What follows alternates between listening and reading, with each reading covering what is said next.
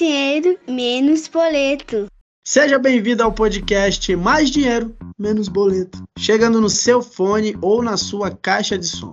Hoje vamos falar sobre contas públicas, um tema técnico, mas a nossa missão aqui é explicar o que é e também a importância de aprender sobre o assunto, principalmente em um ano eleitoral. Então vamos falar sobre os desafios do Brasil, como é que você pode participar dessa pauta e como você também pode aprender mais sobre o tema. Então aqui vai ser um programa para introduzir o tema sobre contas públicas para você e aí você vai buscar outras informações além do podcast. Mas antes, não esquece de clicar no botão de seguir no Spotify no Deezer, ativa a notificação, porque aí sempre que tiver um programa novo, você vai ser avisado no seu celular para você não perder nenhum programa novo.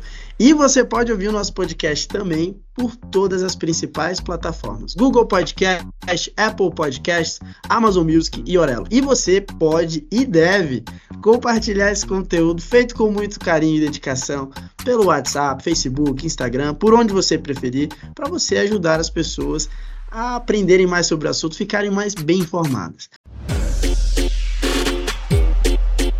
Olha aí, quem sabe faz ao vivo, bicho!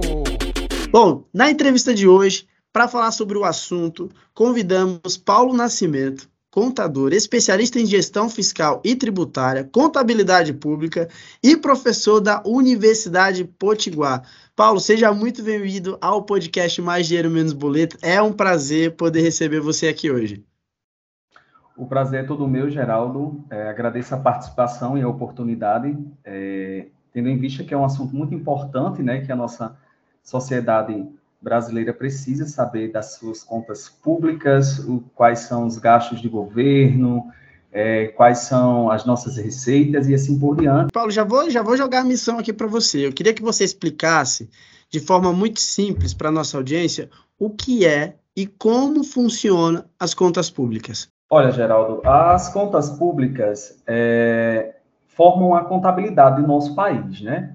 A contabilidade do nosso país, ela engloba todas as despesas, né, estão, estão inseridas todas as despesas e receitas de um governo, incluindo as suas arrecadações de impostos e as outras captação de, de, de, de receitas, né? Para quem é, não sabe o que é receita, receita é todos aqueles valores que são arrecadados né, dentro de uma instituição, ou seja, dentro do governo, esses são todos o, todo o dinheiro que entra, a gente chama, numa linguagem mais técnica, a gente chama de receitas, né? E aí, é, essas receitas, quando essas receitas do governo é, superior às suas despesas, a situação das contas públicas, elas têm um superávit, ou seja, está em situação positiva. Mas aí, quando é o inverso, ou seja, quando as despesas é, do governo é maiores são maiores do que as, as receitas, aí nós chamamos que há um déficit orçamentário.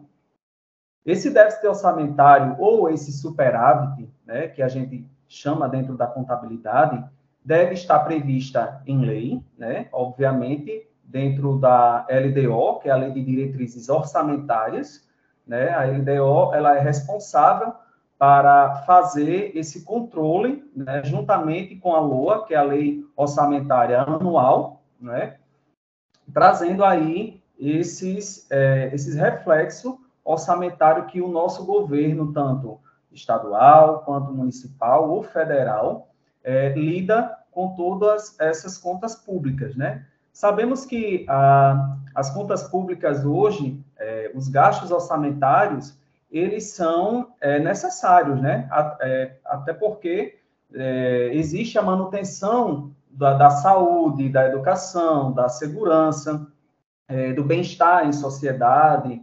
É, então, tudo isso, é, quem paga, né, todos esses gastos, somos nós, consumidores. Né? Nós, consumidores, pagamos esses gastos onde o governo tem com, com a saúde, educação, segurança e entre outros é, fundos, né, que a gente chama dentro da contabilidade pública, a gente chama os fundos, né, que é, recebem esses, essas, essas, essas repartições, né, de, de, a gente chama a repartição da pizza.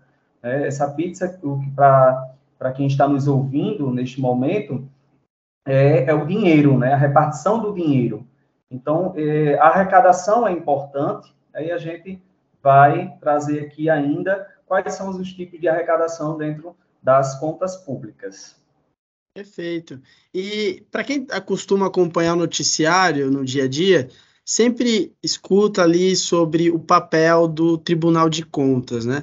E aí eu queria que você explicasse por, por que, que é importante a população acompanhar o trabalho da dessa instituição, né, do Tribunal de Contas, em função ali é, de acompanhar o tema das contas públicas quando a gente vê ali o noticiário atualizando informações? Por que, que é importante que a população acompanhe o papel ali dessa instituição, professor? Sim. Olha, é, é, o, o, Tribunal de Contas é, é, uma peça fundamental para a gestão pública, é, sendo ela municipal, estadual ou federal. Ele tem um papel de fiscalizar, né, toda e acompanhar toda a execução orçamentária e financeira dentro de um estado, né, ou assim como o governo federal também, ele tem um papel de fiscalizar, né, inclusive de orientar, é um órgão fiscalizador, mas também é um órgão orientador, né? Ali, quando uma entidade pública né, vem chegando aos seus é, financeiro, né, melhor dizer, às vezes, de, um, por exemplo, é, é, um gasto com o pessoal, né, com a folha de pagamento. O, o, o Tribunal de Contas é um órgão responsável para chegar aí para os gestores né, e dizer assim, olha, é, o teu teto de 70% da sua receita de arrecadação aqui está chegando a um limite de, de pessoal, né? Um, um, uma despesa com folha de pagamento, um exemplo. Então, é super importante a presença do Tribunal de Contas dentro de uma administração pública, pois é ele, né, o órgão que faz o controle externo, né, e auxilia nas tomadas de decisões, inclusive na missão de acompanhar toda essa execução orçamentária e financeira, tanto do nosso país quanto dos estados, né? E contribuir também com é, as orientações da administração pública. Nós temos aí hoje, é, Geraldo, é, todos os tribunais, obviamente, todos os estados, cada estado tem seu tribunal de contas, né? E nós temos o Tribunal de Contas da União, né, que é, atende pelo atende por todo o país, né? Então aí hoje o Tribunal de Contas ele tem um papel muito importante em sociedade, porque para você ter uma noção, recentemente todos os tribunais de contas dos estados eles criaram alguns programas internos, né, para chegar a fiscalizar a fundo de como está as estruturas físicas de é, escolas públicas, hospitais, postos de saúde, né? Então, tudo isso, é, o papel do Tribunal de Contas é muito importante para a nossa sociedade, porque além de nós termos, é, além da gente ter, né, os parlamentares que estão ali para nos representarmos, né, em sociedade, nós temos também um órgão fiscalizador, que é o Tribunal de Contas. Seguindo aqui o raciocínio, e ainda falando sobre o, o nosso tema aí de contas públicas, é, eu queria que o senhor explicasse o que é meta fiscal e qual é a relação com as contas públicas, que é outro assunto que a gente sempre ouve. Para quem é, não está familiarizado com o assunto, quando liga ali o jornal ou está acessando a internet, sempre vê algum tema relacionado à meta fiscal. Como é que a gente explica isso daí para a audiência, professor?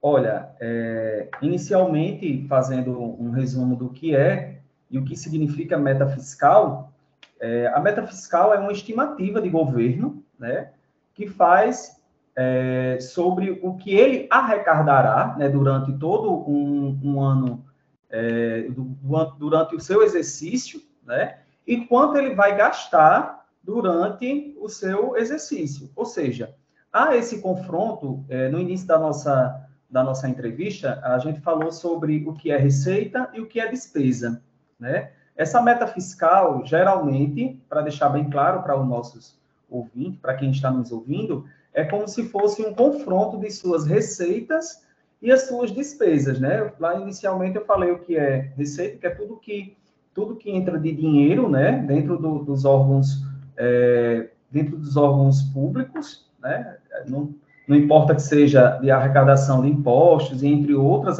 tipos de arrecadações, mas é, a meta fiscal é essa estimativa, né, que o governo é, pretende gastar durante um, um, ano de seu exercício, que nós temos aí é, a Lei de Diretrizes Orçamentárias, como eu falei, e a LOA, que é a, a Lei Orçamentária Anual, né, que essa meta fiscal traz justamente esse reflexo do que será gasto e o que será arrecadado. Por exemplo, né, nós temos aí é, uma receita de ICMS. ICMS, para quem não sabe, é o Imposto sobre Circulação de Mercadorias e, ou, e alguns tipos de serviços. Esse tipo de imposto, ele gera uma receita para os nossos cofres públicos, principalmente o do Estado, né? Obviamente.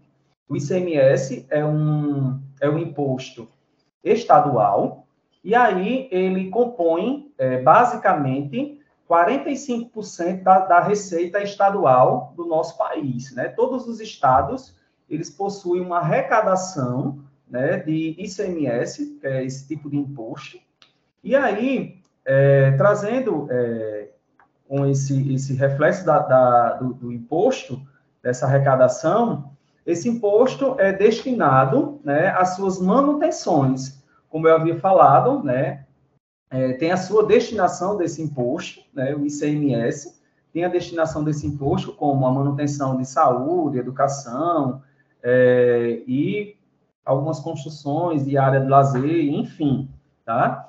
É, cada estado, ele possui né, a, sua, a sua meta fiscal, que pretende arrecadar, digamos, nós iniciamos o ano em janeiro, e ali todo, todos os estados, eles possuem, assim como os estados, assim como o governo federal, ele possui é, as suas metas fiscais, que serão estimadas durante o ano. E o que que isso impacta nas contas públicas? Obviamente, se nós tivermos uma, é, se a gente tiver uma arrecadação né, uma arrecadação maior de impostos, é, ou seja, se nós tivermos uma receita maior, obviamente o governo ele vai trabalhar, é, entre aspas, mais folgado, né? mais tranquilo, melhor dizer. Então, quando a gente tem uma despesa maior que a receita, é preocupante. Trazendo um exemplo aqui para o Rio Grande do Norte, é, agora, a, o nosso governo é, lançou o, a LOA para 2023 com um déficit orçamentário de 314 milhões de reais.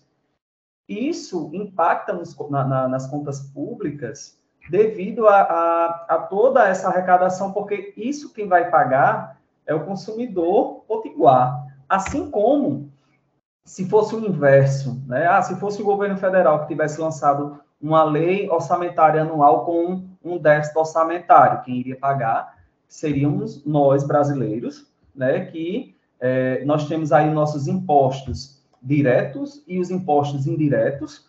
Os, os, impostos diretos são aqueles que a gente paga na fonte, né, como o imposto de renda, é, o IPVA, o IPTU, e assim como existem outros impostos diretos. Os impostos indiretos são aqueles que, quando a gente vai um supermercado e compra, por exemplo, faz a cesta básica da semana, ali estão incluídos, né, estão inclusos todos os impostos que nós pagamos indiretamente ao governo, tá? Então a gente faz esse tipo de repasse. E essa meta fiscal, ela, ela traz esse impacto orçamentário nas contas públicas devido justamente há esse, essa correlação entre as receitas e despesas orçamentárias é, públicas. É muito legal você explicar e dar esses exemplos de como as pessoas podem perceber né, a contribuição ali do, do arrecadação dos impostos no dia a dia, do, por meio do consumo, do serviço, porque aí quando a pessoa Sim. vai ao supermercado e olha o produto e vê que na nota fiscal está ali o, o, imposto sobre o produto, vai entendendo e como funciona deixar... esse sistema. Sim, e para deixar bem mais claro, nós temos hoje, é, de, desde 2012, foi lançada uma lei é, que, salvo me engano, não, não me recordo agora o número da lei e qual é a lei, nós temos hoje uma lei que obriga as empresas, ou seja, os supermercados, materiais de construção, todo tipo de comércio e serviço, é, a destacar quanto, quanto o consumidor paga de impostos. Para deixar bem mais claro aqui para os nossos ouvintes, que estão nos ouvindo nesse momento, é, quando a gente vai ao supermercado, lá no rodapé do cupom fiscal, no rodapé vem uma estimativa de quanto nós pagamos de imposto. Ali vai estar o imposto de renda pessoa jurídica, a CSLL, o PIS o COFINS, que são esses impostos que eu citei, que é indiretos, e lá tem uma estimativa, valor aproximado de, de, de impostos que o consumidor paga. Digamos, ah, eu comprei 100 reais, suponhamos que ah, eu estou pagando ali 35 reais de impostos. 65 seria das mercadorias líquidas. É muito legal esse exemplo para fortalecer na cabeça das pessoas que, cara, Sim. tá aí, o tema tá aí no seu dia a dia, então é importante que você entenda, claro. compreenda como funciona o sistema. E aí, avançando no, na nossa pauta, a gente falou agora sobre, um pouco mais explicando, né, de forma técnica, como funciona a, a, a, as contas públicas. Eu queria falar de um cenário macro, Paulo. É, a imprensa sempre repercute os resultados da reunião do cupom, né, aumento ou, ou, redução ali do, do, da Selic. Eu queria que você explicasse o que é a taxa Selic e como é que ela influencia diretamente nas contas públicas. Olha, Geraldo, a, a taxa Selic, é, sempre a gente ouve muito em em noticiários, diariamente. A taxa Selic fechou o mês de julho, ou fechou é, o mês de junho com X%, né, enfim. E aí, é, trazendo aqui uma explicação melhor, desde março de 2020, devido a todo esse cenário pandêmico em que o, o mundo está vivendo, né, a gente viu que a taxa Selic, ela meio que quase dobrou durante todo esse últimos dois anos, né, que a gente vem é, passando por esse momento pandêmico. E isso é, impacta, eu não vou falar agora é, relativamente nas contas públicas, porque isso impacta justamente no bolso do consumidor, né? Com o aumento de produtos, o aumento de serviço, é, e entre outros, é, juros nos bancos, então tudo isso impacta com a taxa Selic, né? A taxa Selic, é, grande parte né, da, da, da, taxa Selic, trazendo aqui, taxa Selic é o Sistema Especial de Liquidação de Custódia, né? Ela é do Banco Central é do nosso país e registra todas as operações relacionadas a um título de dívida do governo, né? Que, obviamente, é emitida pelo Tesouro Nacional. Né? Essa taxa Selic, nós fechamos ela é, agora com uma taxa de 13,75%. Isso aí, é, esse reflexo de todo esse aumento dessa, dessa taxa Selic, traz justamente é, esse impacto nas contas públicas. Por quê? Porque, é, obviamente, a arrecadação do, do, do, país, ela, eu tenho até um dado aqui é, da arrecadação nos últimos dias, nós tivemos aqui 1 trilhão 791 bilhões 329 milhões 860 mil, né? até, ou seja, do dia 1 de janeiro até o dia de hoje, nós temos arrecadado esse valor dentro do nosso país. É, isso, isso aí nós, a gente chama de arrecadação, ou seja, é a receita. Né? Desde quando a gente iniciou a entrevista, eu falo o que é receita, o que é despesa. Contador e contabilidade lida bastante com esse termo, né? o que é receita, o que é despesa. E aí, é, trazendo esse reflexo da, da taxa Selic, né? É, toda essa taxa, esse aumento dessa taxa, normalmente é, a gente se refere é, a questão das metas fiscais, ainda é, trazendo o que, o que nós falamos na pergunta que você fez anteriormente, é, trazendo para esse reflexo da taxa Selic, né? E aí essa taxa é estabelecida pelo cupom, né, como você mesmo falou, que é o Comitê de Política é, Monetária, e a cada 45 dia, 45 dias, o cupom, né, que é o comitê, se reúne para avaliar o cenário econômico. E a gente viu que agora, no último dia 8, a nossa taxa foi discutida, né, diante desse comitê, e fechou a um percentual de 13,75%. E aí, é, essa taxa de, de, de, juros né, na economia, seja de empréstimos ou financiamentos imobiliários, ou de um carro, ou um investimento, é, obviamente é um título do, do Tesouro Direto, né? Então, isso aí traz esse reflexo nas contas públicas devido a todo esse aumento, né?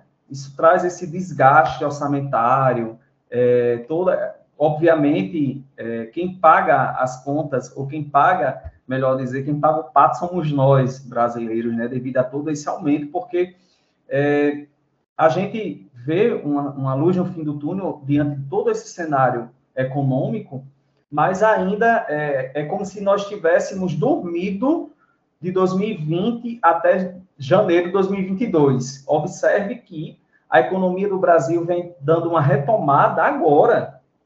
Nós estamos no oitavo mês é, do ano, né? E a, a, economia do município ela vem, ela vem tomando fôlego agora, devido a todo esse cenário econômico que a gente vem vivendo. Essa análise macro já dá uma dimensão de como é, as pessoas precisam prestar atenção nessas pautas do dia a dia. E aí, avançando ainda nesse cenário macro, recentemente o Banco Central divulgou que as contas públicas registraram um rombo em maio, né, após nove meses de alta. Isso é uma atualização que acontece ali de tempos em tempos via noticiário, né, quando o Banco Central solta uma nota para é, comunicar a imprensa, o mercado e a população de modo geral. E nesse uhum. comunicado, uhum. também o Banco Central afirmou que a dívida pública recuou. Como é que isso impacta na, na meta né, fiscal no final de 2022? E a gente pode ser otimista ou, ou continuar um pouco pessimista? considerando todo esse cenário é, de atividade econômica estagnado, né, volatilidade na economia. Queria, eu queria ouvir sua opinião, Paulo. Olha, é, Geraldo, a gente sabe que nós temos aí um recorde de arrecadação pública, né? Assim como é, no âmbito estadual, estaduais ou federais. A gente sabe que há essa, esse recorde de arrecadação. Entretanto, há uma grande possibilidade, né? Há uma grande possibilidade de alguns bloqueios orçamentários. A gente viu agora no último dia 8, nos noticiários, que há uma grande probabilidade de haver alguns bloqueios orçamentários, né? Ou seja, para quem está nos ouvindo e é, que é uma explicação melhor, que é bloqueio orçamentário.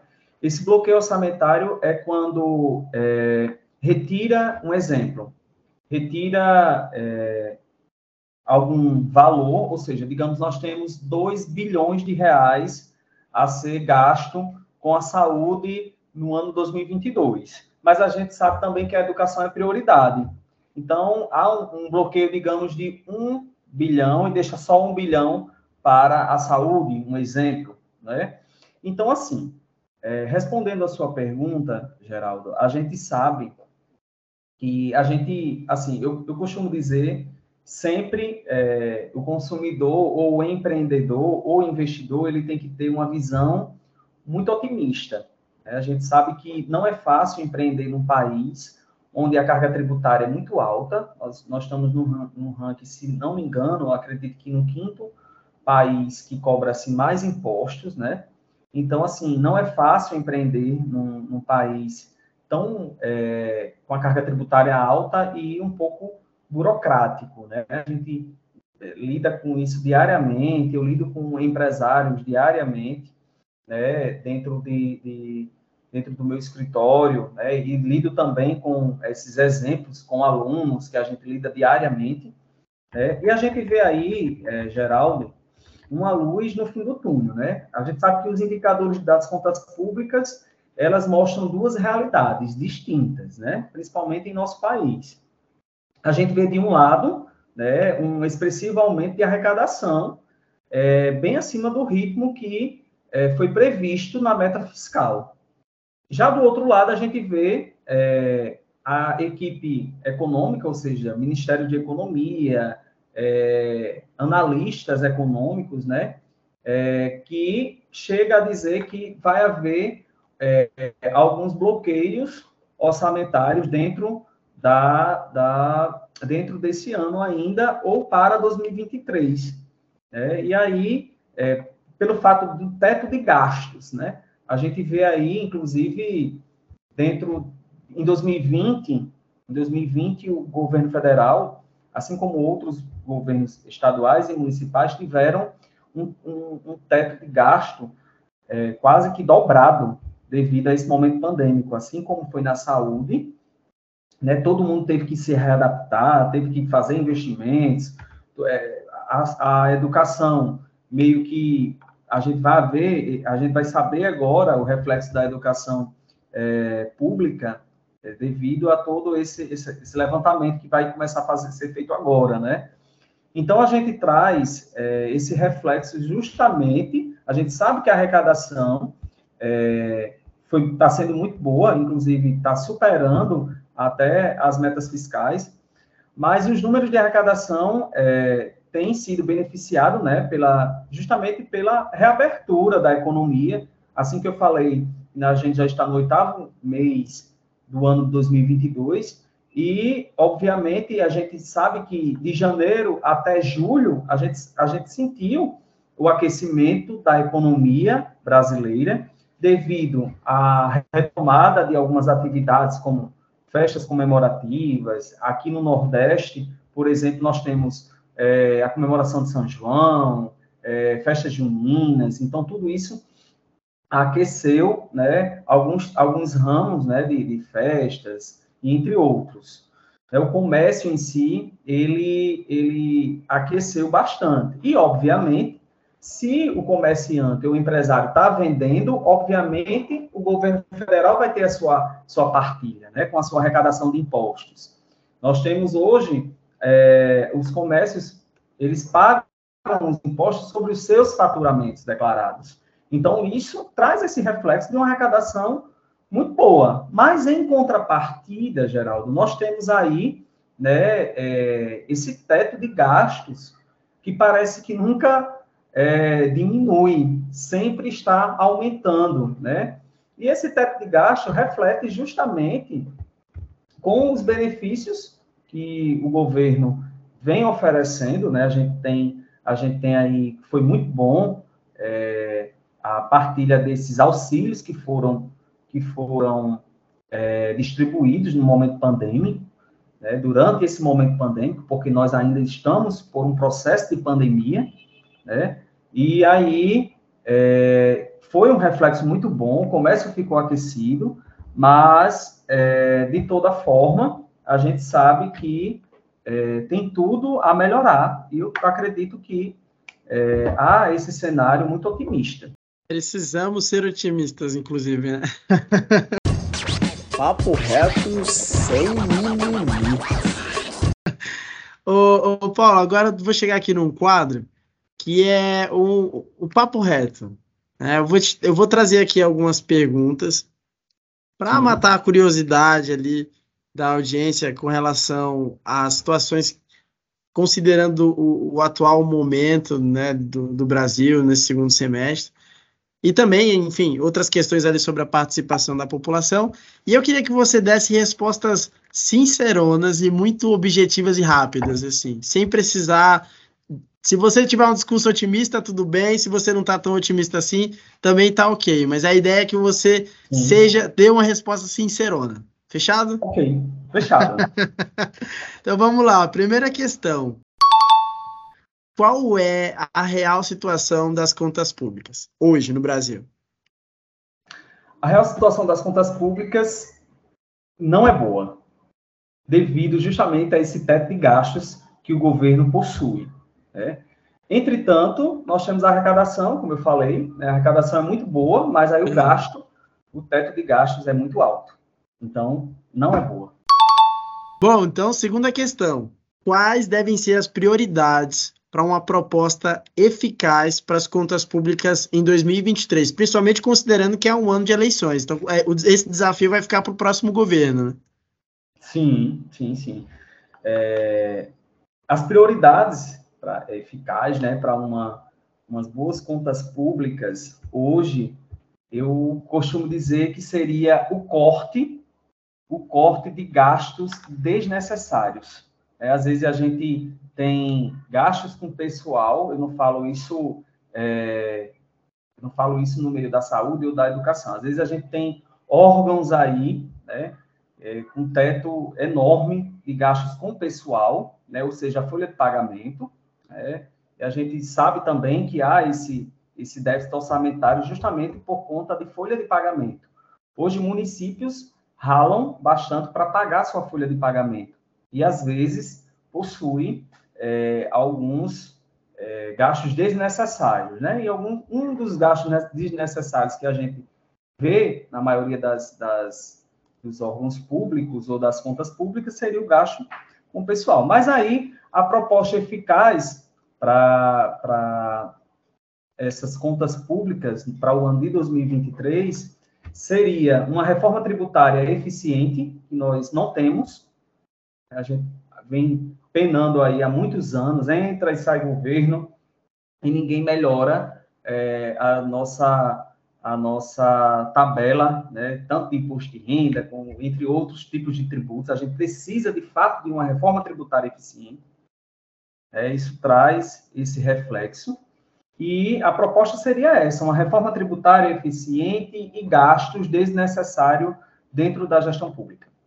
Inclusive, vou aproveitar, deixa aqui, para quem está ouvindo e ficou curioso para saber sobre essa questão da reforma tributária, a gente fez um programa na, no final da segunda temporada, no final do ano passado. Então, vai lá no Spotify, no Deezer ouvir. Tem um programa especificamente sobre essas reformas que é muito importante. Bom ponto você ter falado, Paulo. A gente tem um recorte específico sobre isso, então vale a pena ouvir. Vamos lá, próxima questão. Onde é que o Brasil desperdiça dinheiro? Né? Já que a gente falou aqui, já que a gente falou aqui desses problemas, e, e qual deveria ser o foco em termos de investimento, considerando o atual cenário? Aí eu vou te dar três problemas aqui, né? Inflação, desemprego e instabilidade econômica. Tá na sua mão. Uma grande responsabilidade, viu, Geraldo? Você jogou agora. Assim, nós estamos aí é, em ano de eleição.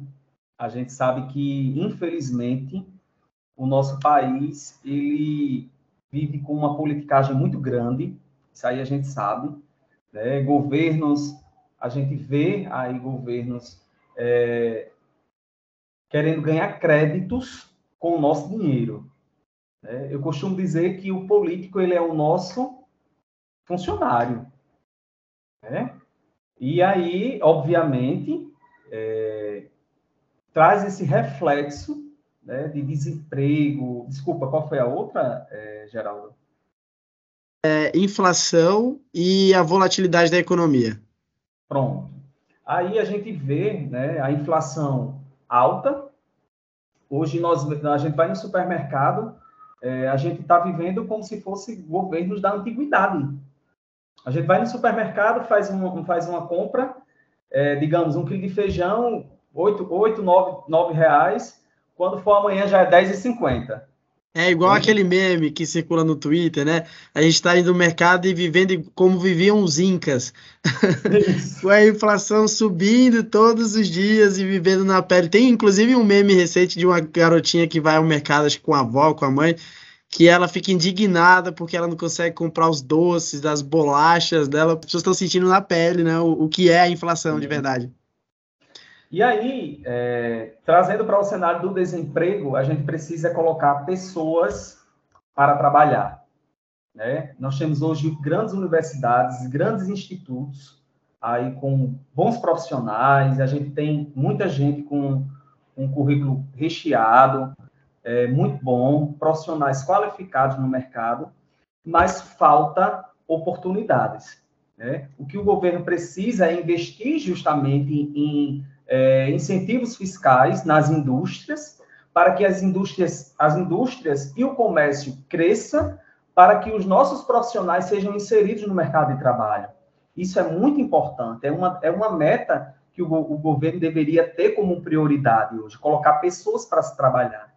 A gente sabe o quanto é importante auxílios, né? Auxílio caminhoneiro, auxílio taxista, auxílio para uma dona de casa. Existem pessoas hoje que sobrevivem de um auxílio de um governo, né? Obviamente. Mas a gente sabe também o quanto é importante ter uma vida profissional. Se o governo investe na educação, se o governo investe, injeta dinheiro na economia para incentivos nas indústrias, incentivos no comércio, incentivo no serviço, obviamente a gente vai trazer uma, uma, uma rentabilidade muito boa dessas pessoas inseridas no mercado de trabalho. Né? E isso traz esse reflexo que a gente vive hoje. Não, e, e a política, as políticas assistenciais, elas precisam existir, mas claro. não é, não, é, é ótimo isso que você falou, né? Os programas são importantes para dar dignidade para essas pessoas que precisam de ajuda nesse momento de crise, mas na verdade o que elas precisam é de uma solução a longo prazo, né? Ter emprego, ter acesso a, a oportunidades no mercado de trabalho, enfim, gerar renda para o país, né? A atividade econômica vai movimentar. Sim. E por último, Paulo, um convite, e aí para quem está ouvindo, como é que a população pode participar dessa pauta é, no dia a dia? Como é que as pessoas podem fazer isso?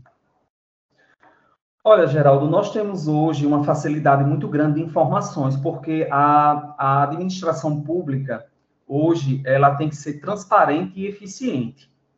É, toda a prefeitura, todo o governo, assim como todo o Estado é, do nosso país, assim como o governo federal, ele tem que estar atualizado diariamente o portal da transparência.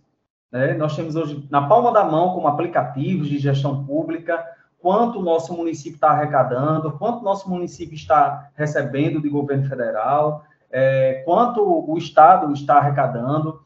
E eu deixo aqui é, esse convite para a população se engajar mais, saber onde está entrando dinheiro na educação, na saúde, na segurança. Isso é importante a participação da sociedade, porque a gente traz esse reflexo hoje é, para a população, para que participe, para saber justamente que o que está sendo usado é dinheiro nosso. E não que seu fulaninho é bonzinho e quer colocar, injetar dinheiro na economia do nosso país. Não, o dinheiro é nosso. O dinheiro é arrecadado nosso. Então, eu deixo aqui até meio que um apelo que a, a sociedade participe mais, é, junto às câmaras municipais, ao legislativo estadual, ao governo federal, e que quando a gente faça uma cobrança, seja uma cobrança plausível e que a gente saiba o que estamos cobrando, né? Não tem coisa melhor no mundo do que a gente ir armado com conhecimento, né? Para que isso seja é, distribuído. Não, perfeito. O melhor convite não há. Você falou sobre essa questão de, de saber cobrar e ter as informações na palma da mão para fazer as perguntas certas, e isso é muito importante. Né? A gente você falou também sobre educação, né, a importância de se investir em educação. A gente fez o programa da semana passada, foi sobre educação, então também você pode ouvir. A gente fez um programa específico sobre crise na educação. E, e quando a gente fala de áreas tão essenciais para o desenvolvimento do país, isso é uma, são pautas que precisam do engajamento de você que está ouvindo, porque nós moramos nesse país, e, e o futuro, presente, depende sim do nosso engajamento com essas pautas. Paulo, obrigado pela entrevista. Quero agradecer também o seu time aí de comunicação que nos ajudou aqui para viabilizar essa conversa. E o programa está acabando. Eu queria que você deixasse aqui o seu contato ou o contato é, da Universidade Potiguar para quem quiser procurar você ou quiser acompanhar também o, o, o, material, os conteúdos que vocês produzem por aí, como é que essas pessoas podem fazer? Sim, é, Geraldo, eu que agradeço pelo espaço e pelo convite, né? É, eu agradeço eu agradeço imensamente pelo espaço. Eu achei muito interessante a ideia do podcast. Quem quiser entrar em contato comigo, né, procure a assessoria da UNP, né, da nossa instituição, e, e estiver dentro da minha competência, dentro da minha competência, eu estarei à disposição de vocês. Muito obrigado. obrigado. Obrigado, nós que agradecemos aqui, Paulo. E é muito bom, é, a gente sempre gosta de trazer pautas e pessoas que tenham esse engajamento, principalmente com o viés da academia, né? Os professores que têm essa preocupação de ensinar, de, de compartilhar conhecimento. Esse é o propósito do podcast, é levar a educação financeira para as pessoas e aproximar o mercado financeiro de modo geral, os temas do mercado financeiro para o dia a dia das pessoas. Então é isso. Se você tem alguma dica, sugestão ou dúvida sobre este e outros temas ligados a finanças pessoais e investimentos, mande a sua pergunta pelo Instagram, arroba. Muito obrigado e até a próxima.